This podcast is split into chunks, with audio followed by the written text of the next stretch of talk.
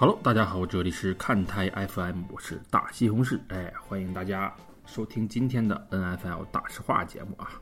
哎，本期节目原定啊是我跟鲍老师和大老师我们三个人啊，毕竟是本赛季啊二一到二二赛季的最后一场比赛嘛，所以我们原原计划是想要三人合体啊，给大家带来我们超级碗的观后感，但是结果由于赛前。包老师的这个腹股沟伤情啊，并没有好转，所以包老师呢就和西格比一样啊，在家继续养病。毕竟嘛，这个未来的路长着呢，我们还是要省着点用我们的包老师。大老师呢啊，因为在公羊夺冠之后啊，接受邀请啊，已经乘坐私人飞机啊，前往了洛杉矶参加之后的冠军巡游，所以因为时间问题啊，就无法参加我们今天的录音。嗯，大老师去到洛杉矶之后呢。有可能啊，会和这个詹皇进行亲切的会晤，呃，但是因为行程比较满嘛，啊，这边洛杉矶道奇的这个科肖啊，因为和斯塔福德是发小嘛，所以科肖通过斯塔福德的关系啊，也想和我们大老师见一见面啊，毕竟这个道奇今年也面临着这个夺冠之后的一个。困难期啊，并且这个棒球联盟的劳资纠纷，所以柯肖从各方面啊也想和大老师碰一下，所以詹皇跟大老师的会面啊，目前还没有最终敲定啊。詹皇本人表示啊，非常希望拜见大老师啊，取取经啊，从而解决目前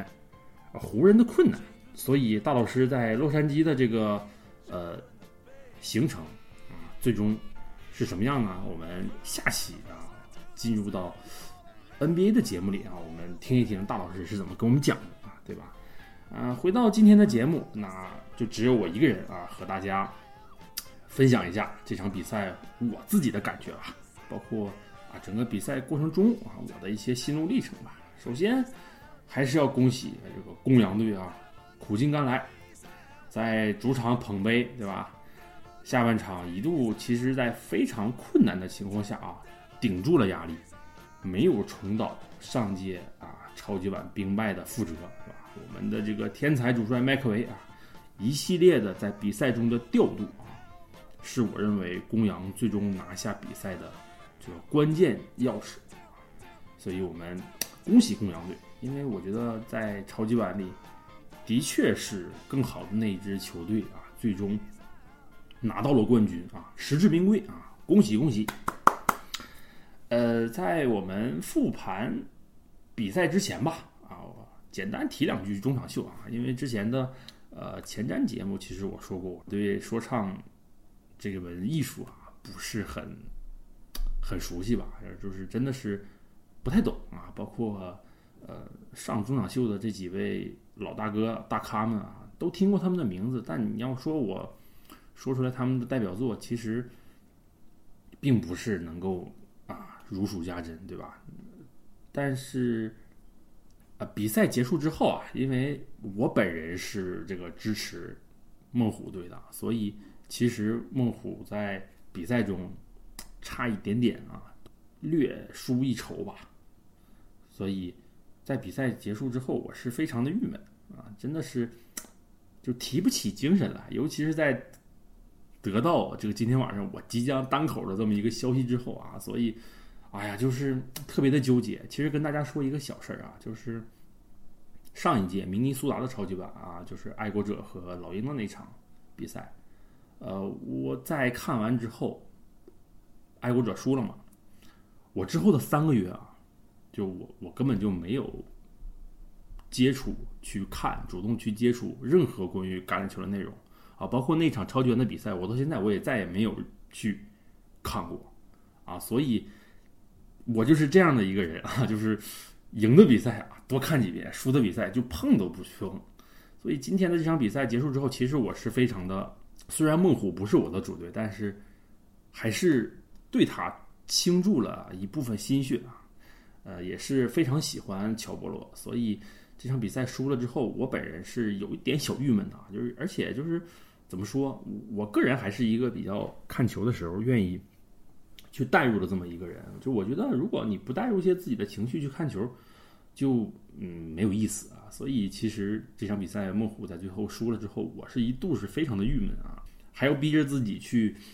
准备啊晚上录节目的内容啊，但是啊让我去啊夸公羊，然后还要分析孟虎是怎么输的，其实对我来说是蛮痛苦的啊。但是怎么说上午的话，我我其实中场秀是没有看的，因为工作上有一些事儿，所以中场秀我是没看。呃，刚好中午午休嘛，啊，也就是也没有那么。那么大的兴致去准备晚上录的节目的时候，刚好我老婆给我发了一个微信，说啊中场秀她感受到了西海岸的律动，所以我想，哎，正好我也没看，那补一下吧，对吧？十三分钟啊，吃完饭，然后再拿起了耳机就听了一下，然后当这个狗哥一开场的那个节奏一放出来的时候，然后他跟这个 Doctor Zhu 去上台，然后他们的律动一响起来，就整个他们两个人前面的两首歌。唱完之后，我整个一个人就完全的放松下来了，就特别的神奇，真的，就我人生中可能很少经历的经历过啊，就是这种状态下，然后通过听一个我不熟悉的音乐，然后整个人完完全全的放松下来，并且我可以说是我人生中第一次感受到说唱音乐的魅力，通过它，然后来整个放松我自己啊，我觉得，所以今年的中场秀对于我来说是一个啊。很奇特的体验啊，但呃，看群里嘛，有很多年轻的朋友，就他们对于中场秀的这个评价可能会啊有高有低，有的人会觉得哎，就这个老三样啊，我一寻思他们就是这这种老套的音乐啊，可能会觉得啊，对于他们来说会嗯不是那么的喜欢，或者说是没有他们想的那么好啊，也有人会觉得啊，这就是我我从小听到大的。音乐啊，我我期待的他们呈现出的表演就是这样的啊。今年的中场秀，我觉得是啊完完全全的符合并且超出我在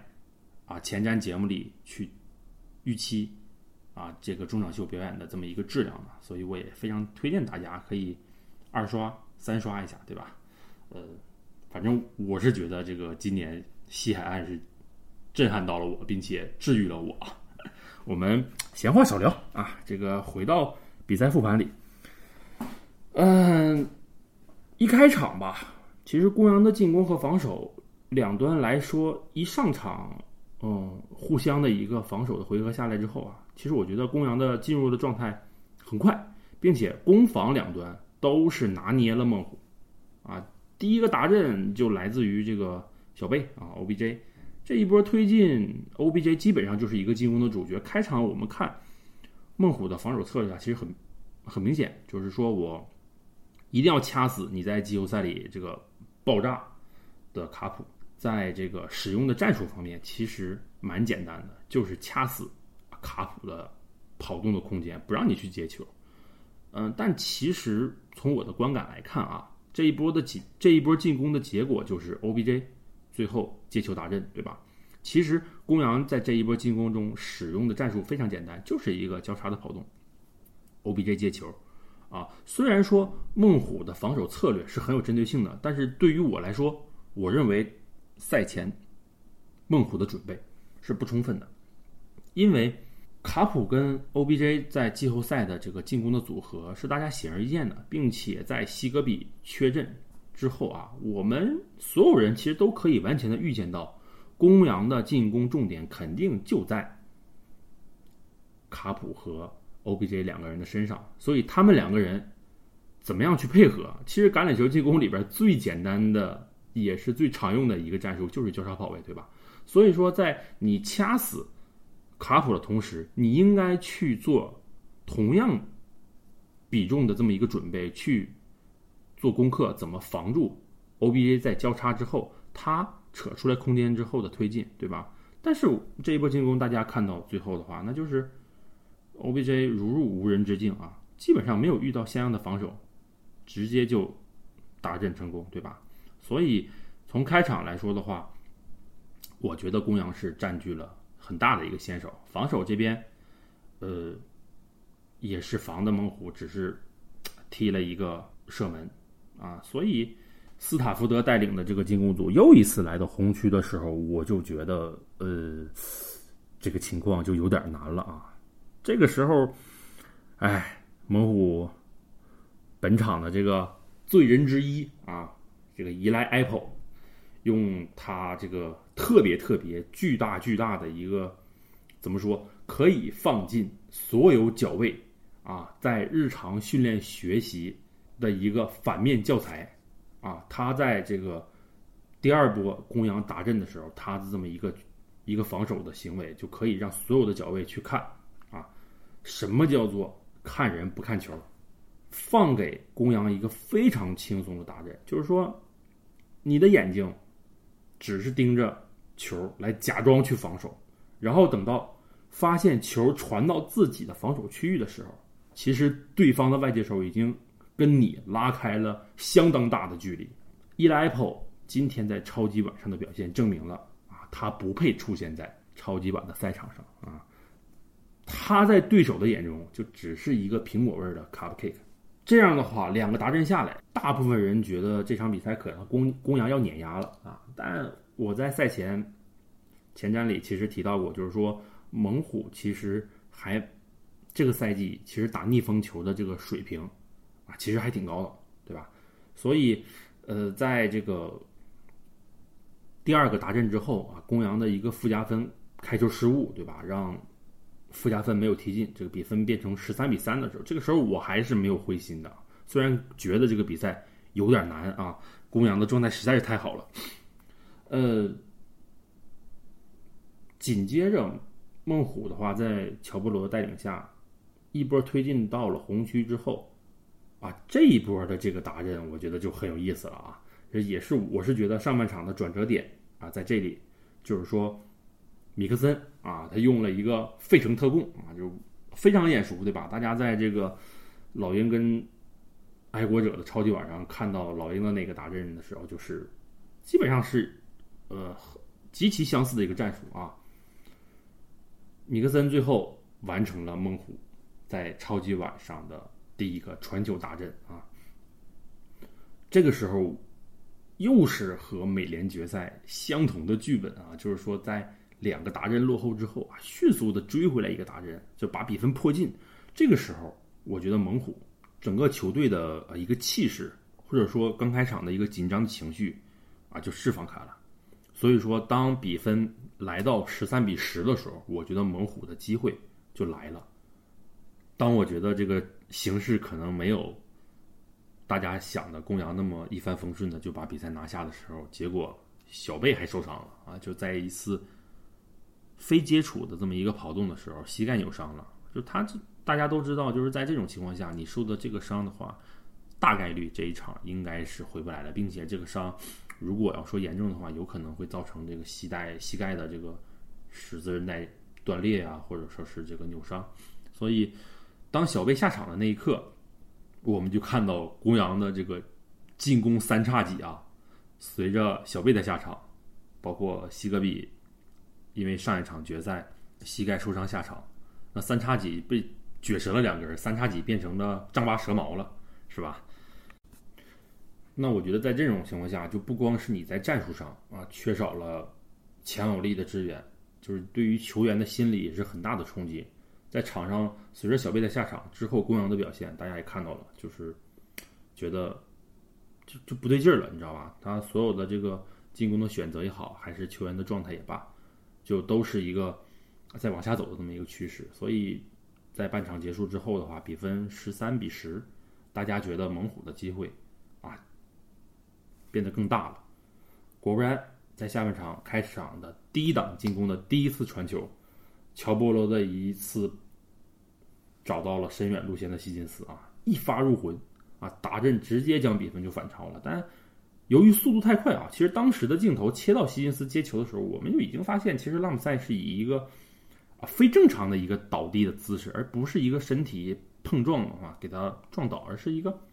呃就是有点非正常的这么一个倒地的姿势啊。随着之后的慢镜头的回放，我们发现，其实在两个人互相拉扯的时候，希金斯是有一个拉扯面罩的这么一个动作的，就是显而易见，他是一个。犯规动作，对吧？但，呃，裁判啊，当时的话并没有取消这次进攻啊，所以如果说这场比赛猛虎要是赢了的话，这次打阵的判罚应该说是绝对会啊闹上这个头条啊。孟虎这边就直接打阵反超了比分，所以这个时候局势就完全被孟虎扭转了啊！整个局势就来到了猛虎这一边，气势也来到了猛虎这一边。虽然公羊的防守给乔波罗造成了足够的威胁啊，但是乔波罗通过快速出手，然后还有一些运气吧，就是 将比分反超之后，我觉得这个时候。场上的这个公羊的进攻组有一点喘不过气儿来了，就是他们当时的话会陷入了一个很泥泞的这么一个状态吧，就是不知道该怎么样去应对当时的场面了。就这个时候，我觉得麦克维在场上的调整是非常非常关键的啊，并且在这个十七比十三这个比分之后啊，斯塔福德接着又扔出了一个超节啊，当时我觉得就不光是三叉戟。被踩折了两根儿，你这个几霸也快要被对手踩折了，对吧？就这个时候，群里啊，鲍老师就站出来宣布说：“我要从这个公羊的航母啊，这个跳船到这个辛辛那提了。”呃，比赛的转折点，我认为就是第二次转折嘛，对吧？第二次转折，我认为是出现在这次超节之后的这波进攻啊。当所有人都认为这波超节之后，孟虎再顺势来一波进攻达阵之后，这比赛基本上就。就按照这个孟虎的这个剧本啊，就走下去了，对吧？但这一次，公羊迅速做出了回应，啊，就是他挡住了孟虎这次打阵，没有让比分再次拉开，就最后让孟虎射门得分，啊，就成为了本场比赛我认为是最最最关键的这么一个点。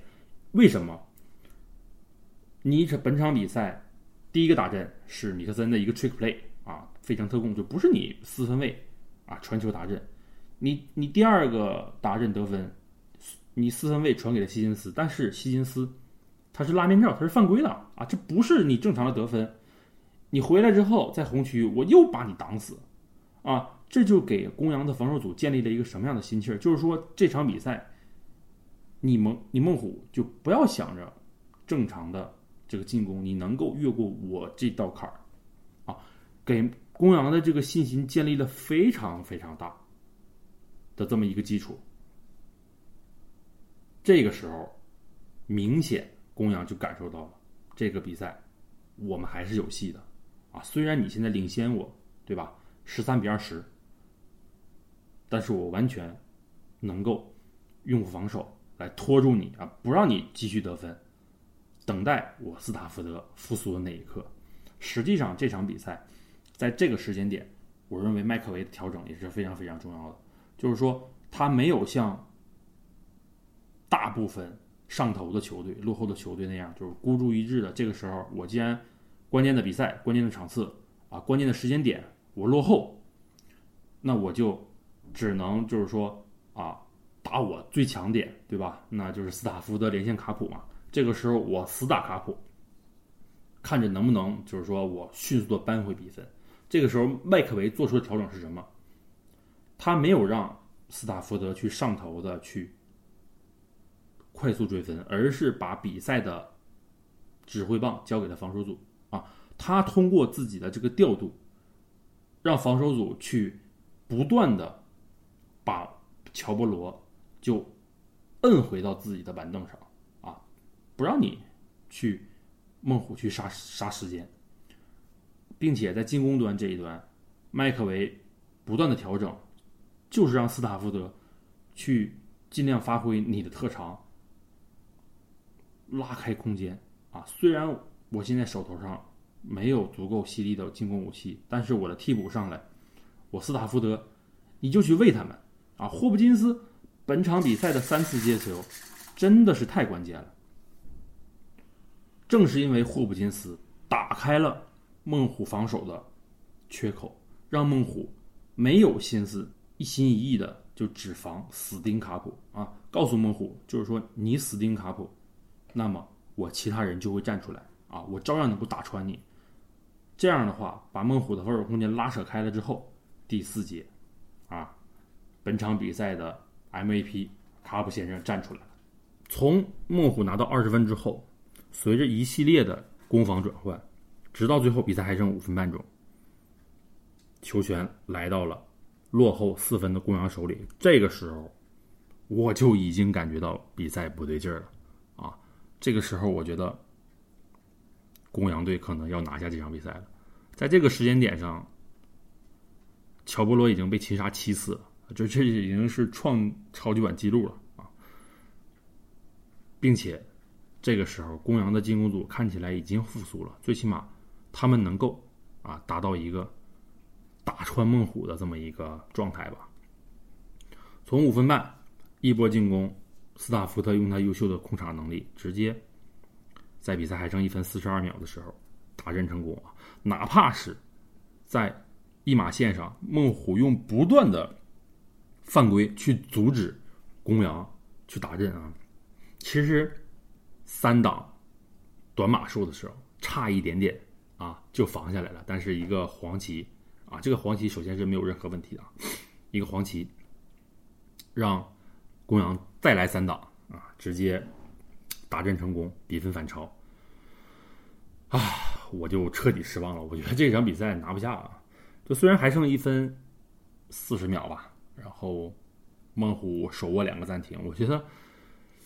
已经挡不住了啊！而且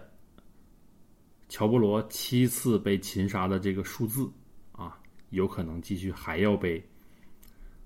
往上提高一下，结果果不其然啊，我们的唐师傅最后用一记擒杀结束了比赛啊，带领我们的公羊拿到了这个梦寐已久的超级碗奖杯。哎呀，怎么说？可能我在随着我的复盘，我感觉我的情绪又又被往回拉扯了一下，觉得就是越说越泄气，越说越泄气啊，就是感觉哎，就是本来是一个孟虎的一个神奇的赛季吧，他。一路走来的这个不断的场次都是靠啊逆境里翻盘，然后依靠自己优秀的进攻发挥，然后拿下比赛。本场比赛也一样，就一度让我觉得就是拿下比赛近在咫尺了啊，可能手已经摸到了这个奖杯的耳朵上，结果被公羊生生的拽回来，摁地上一顿暴啐啊！唉，本场比赛其实孟虎。我们回过头来总结一下，结合我赛前的前瞻，我觉得我对本场比赛孟虎的赛前准备我是不满意的啊。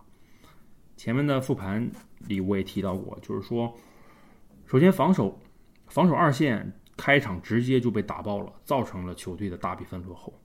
啊，虽然后来在中中期防守组还是给公羊的进攻带来了一定的压力啊，并且拿到了两次超节，但你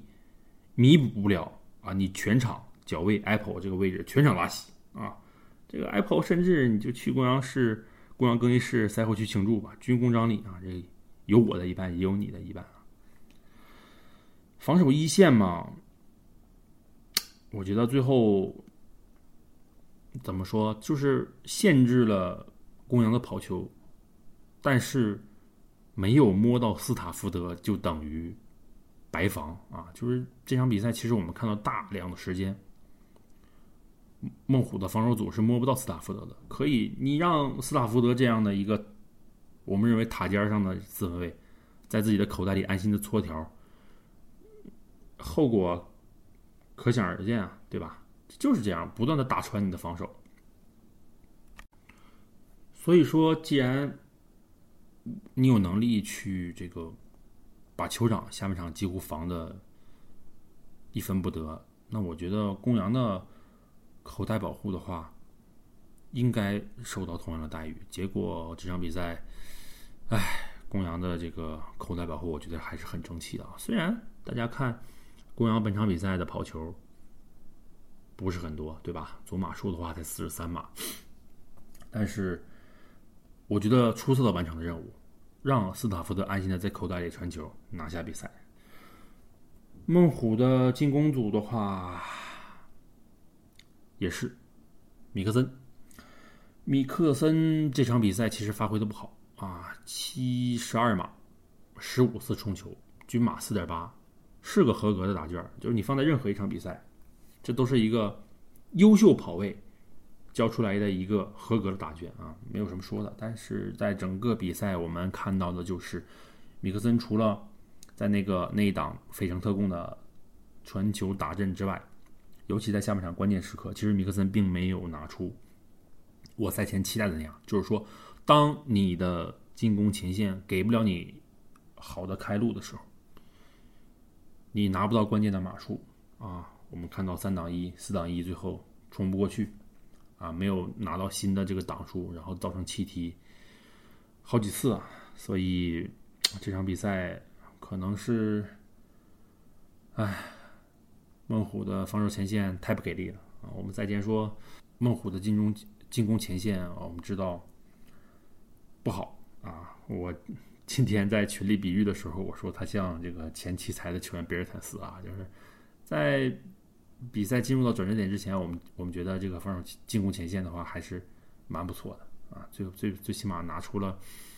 合格的表现吧啊，也是被冲破啊，让这个乔波罗受压，但是还是保护了这个乔波罗拿到了二十分啊，也给他让他有一些快速传球的空间吧。但是开路没有给米克森创造足够的这个让他拿到码数的这么个事儿，导致了其实孟虎今天的进攻有点便秘啊。嗯，我在预想的时候，我想到了今天公羊的防防跑啊会比酋长要好，但是我没想到效果会这么好啊。就是说，我们在说这个，当你的深远进攻被防死，对吧？呃，公羊的二线防守，拉姆塞可以说本场比赛对于贾马尔蔡斯的防守的话还是不错的啊。贾马尔蔡斯本场五次接球，八十九码啊，我觉得拉姆塞还是配得上他联盟顶薪脚位的这么一个位置吧。嗯。在你的深远路线被砍死的情况下，你怎么能打开你的这个进攻的话？我觉得屏风短传会是我个人比较喜欢的一种方式啊，就是我们老爱国者啊常用的这个屏风短传嘛。但是屏风短传有个问题啊，就是说你一定要能够造成错位，就是说当你的进攻有，举个例子啊，我我假如说我们的进攻。在开球前，我给对手的防守组一个错觉，就是说我向右整体的去冲球也好，传球也好，让我突然的一个向左的传球打到，这个时候我的接球跑位一定要和对面移动较慢的那个线位去造成一对一的那么一个对位的话，才能够形成一个比较好的屏风短传的一个进攻效果，对吧？我们相距十码，相距五码。我的跑位接到球之后，你一个移动速度比较慢的线位过来扑我的话，基本上你是扑不到我的啊。只有这样的一个效果，我们说才能够达到拉扯开对方的这么一个防守的趋势，不敢让对方的防守组全力的去对你进行冲传啊，让他。拿出一部分的这个线位的精力去防你的屏风短传，但是这一场猛虎完全没有做到，啊，这一点的话，其实不光是防进攻前线的问题，我觉得在进攻的这个战术呼叫啊，甚至是乔波罗本人啊，虽然我们说乔波罗其实今年真的是发挥的非常非常不错了，我们没有必要去过多的苛责他，但我如果我们拿一个冠军超级碗四分卫，我们去要求他。啊，鸡蛋里挑骨头的话，我觉得这场乔布罗的，呃，进攻的话也是会有一些问题。整个整场比赛我看下来的话，我印象里啊，乔布罗应该是没有在起球线之后，在要开球的时候临时敲头盔来改变进攻战术。也就是说，他在阅读完对手的防守阵型之后，没有及时的，就是没有过调整。自己的这个进攻战术，就是在场上四分卫叫战术这个事儿，今天乔布罗做的不好。如果说你不展现出、拿出你这个能力的话，其实有的时候你的进攻组其实是会被对方坐在这个高高的看台上的这个防守组教练成员的话，会被一定程度的克制。所以这也是。这场比赛就是说，其实孟虎这场比赛的进攻组和防守组的表现我都不是很满意啊。我认为他们没有拿出怎么说，嗯，跟美联决赛，呃，跟酋长的那个那种气势吧，啊，就是说，其实这场比赛在公羊的主场，虽然公羊的主场涌入了大量的猛虎球迷啊，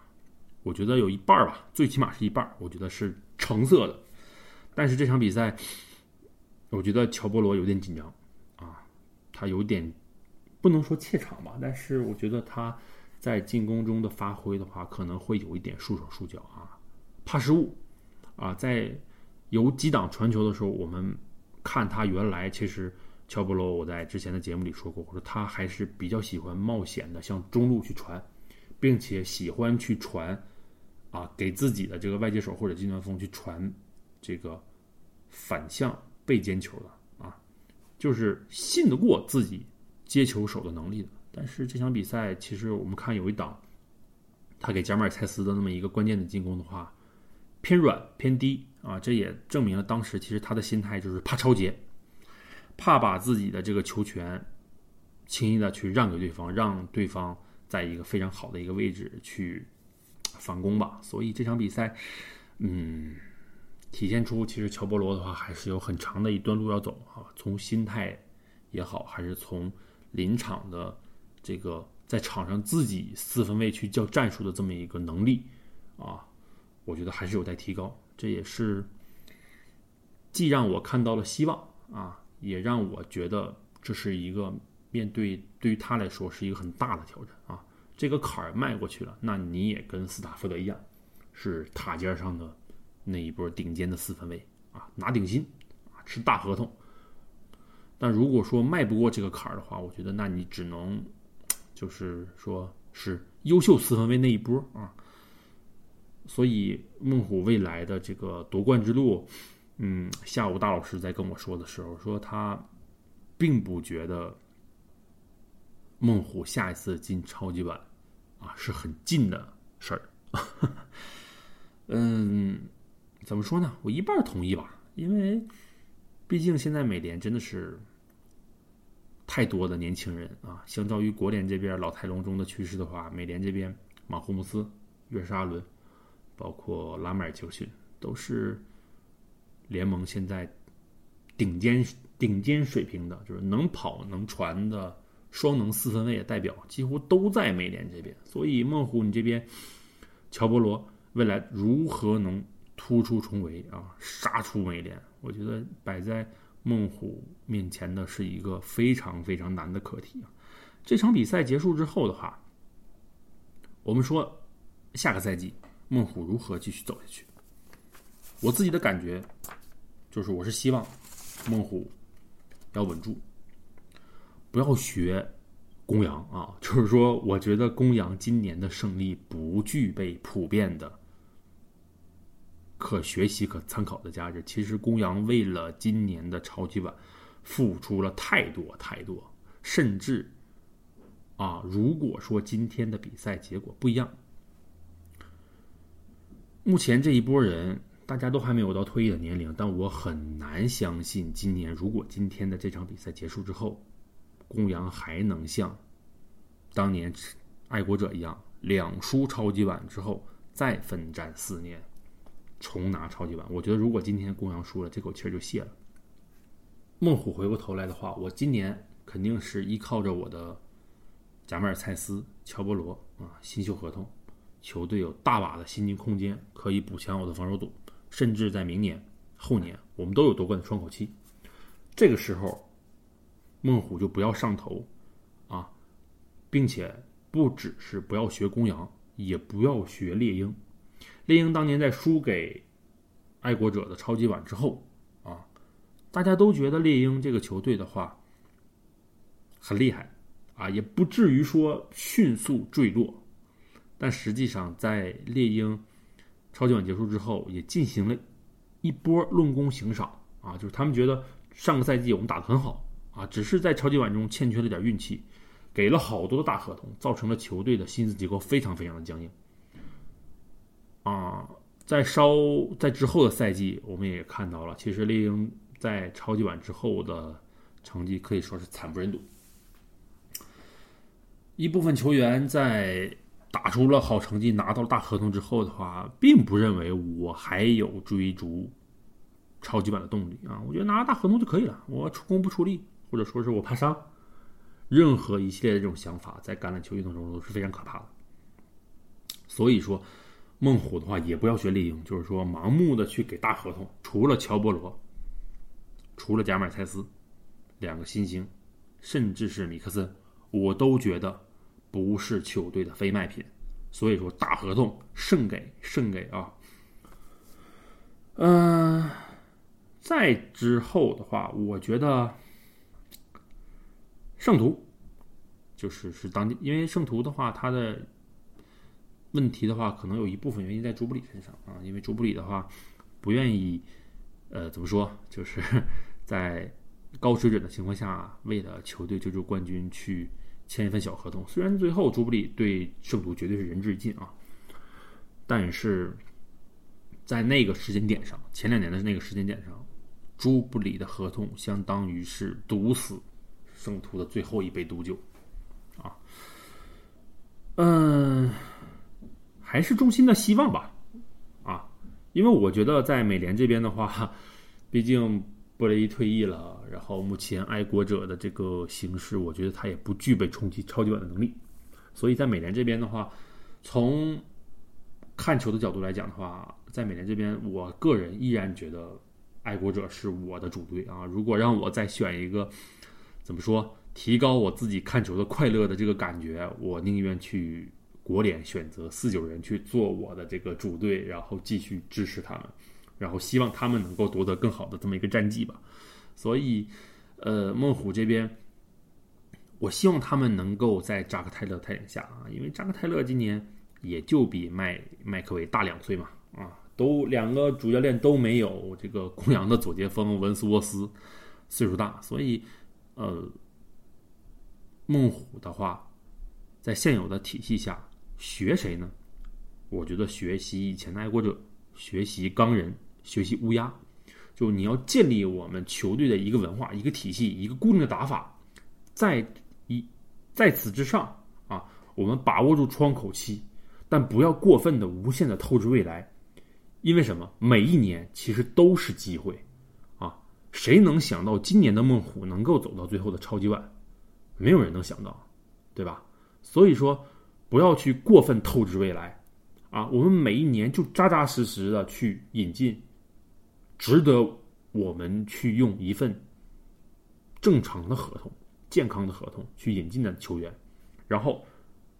挖掘新秀。培养自己的体系，啊，大家都能看到新秀合同真的太香了，对吧？新秀合同真的太香了。然后在自由市场上，依靠乔布罗和贾马尔蔡斯，包括米克森，啊，我们进攻三叉戟这么一个态势，这么一个感召力，然后去吸引一些大牌球员，或者说一些能力出色的老将，啊，来加入到我们球队，成为冠军的。最后一块拼图啊，在这样的一个体系下，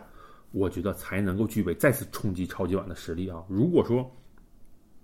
你的工资结构一下子就搞得非常的僵硬啊，进退维谷的话，那么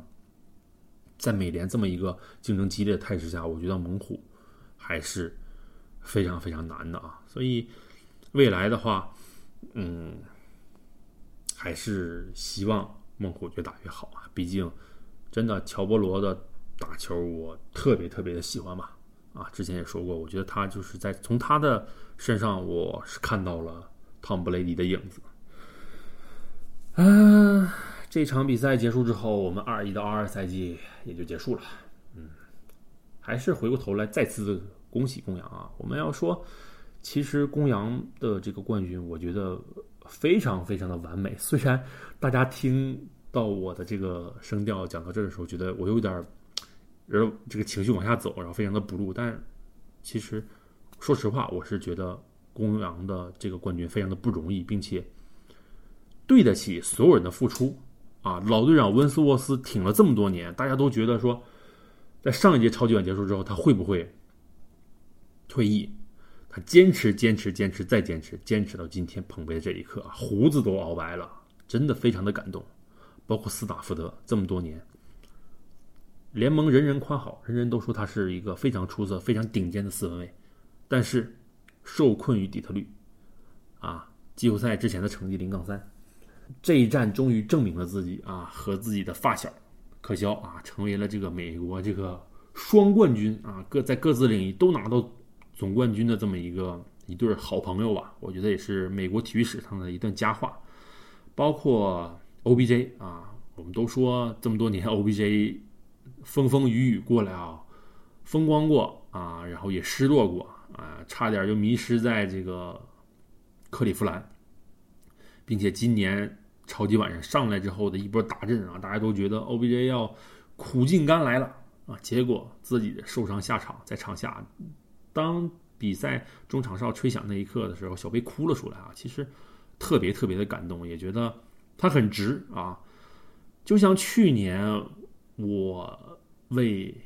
这个海盗的罪人安东尼奥布朗。开心是一样的啊！我觉得在那一刻让我感受到了这个体育的魅力吧。嗯，包括唐师傅对吧？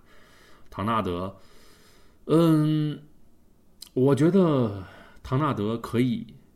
获得从今年到之前的每一年的最佳防守球员。可能联盟不会这么干啊，因为这样的确不符合这个客观事物发展的规律吧。但是唐纳德这么多年无愧于联盟。防守第一人啊，甚至他在竞争 NFL 历史防守第一人啊，我觉得都是有机会的啊。他是，他就是防守界的乔丹，真的，在我看来，他就是能够一打二、一打三。所以说，在上一届超级碗冲击失利，包括上赛季季后赛胸肌撕裂的情况下，还要带伤出场去去战斗啊，大家都在讨论说，如果今年。又一次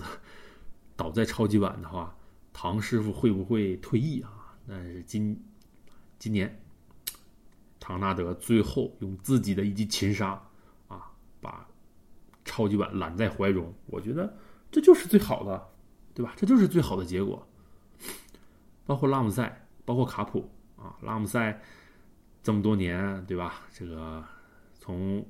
美洲喵啊，这个来到这个公羊，我觉得他也算是被拯救的一个典型代表吧。卡普上一届超级碗因为赛季报销，甚至都没有登上上届超级碗的赛场啊。今年爆炸式的爆发，最终拿到了这个 FI MVP 啊。嗯，FMVP 的话，最后多说一嘴，其实我个人我是更倾向于把这个超级碗的这个最有价值球员颁给斯塔福德的。我觉得如果没有今天斯塔福德优秀的这个临场调整，包括他的这个带队进攻，那么就没有公羊的胜利啊。就是说，如果说论这个球队的这个取胜的最关键的点的话，防守组唐纳德，进攻组我觉得最有价值球员应该是斯塔福德，但是卡普也不错啊。对，没有卡普的话，可能你换一个人，对吧？也不会有今天的胜利啊！怎么说？大家得冠军的话都开心，对吧？F M M V P 的话反倒不重要了。比赛结束之后，这个赛季结束了。嗯，我们休赛期的话，可能更新的频率就没有像之前那样啊这么爆肝了。我觉得我个人的话，还有一个事情吧，可能我会觉得，呃，汤姆布雷迪退役对于我来说是我个人看球的这个过程中一个很重要的一个里程碑。休赛期的话，我会尝试着去用我尽我最大的努力去为汤姆布雷迪准备一期节目啊。我个人的想法是，我是想从他从我看球那个节点，就是我喜欢上他的那一那个节点开始，去梳理一下他整个这几个赛季的一路走过来的心路历程，包括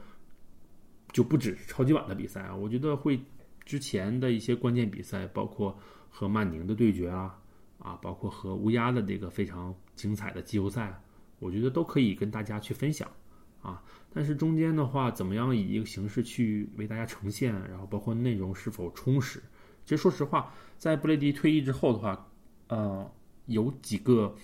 电台他们分别去做了这个关于汤布雷迪的节目。说实话，我一个都没有听，呃，我甚至也不打算去听，因为我不。就我总是一个可能会去回避这种事情的这么一个人吧，啊，包括我不喜欢看我自己主队输球的比赛啊，然后对于这种伤感的话题，我也去刻意的去回避。但我觉得，呃，还是要做啊。但是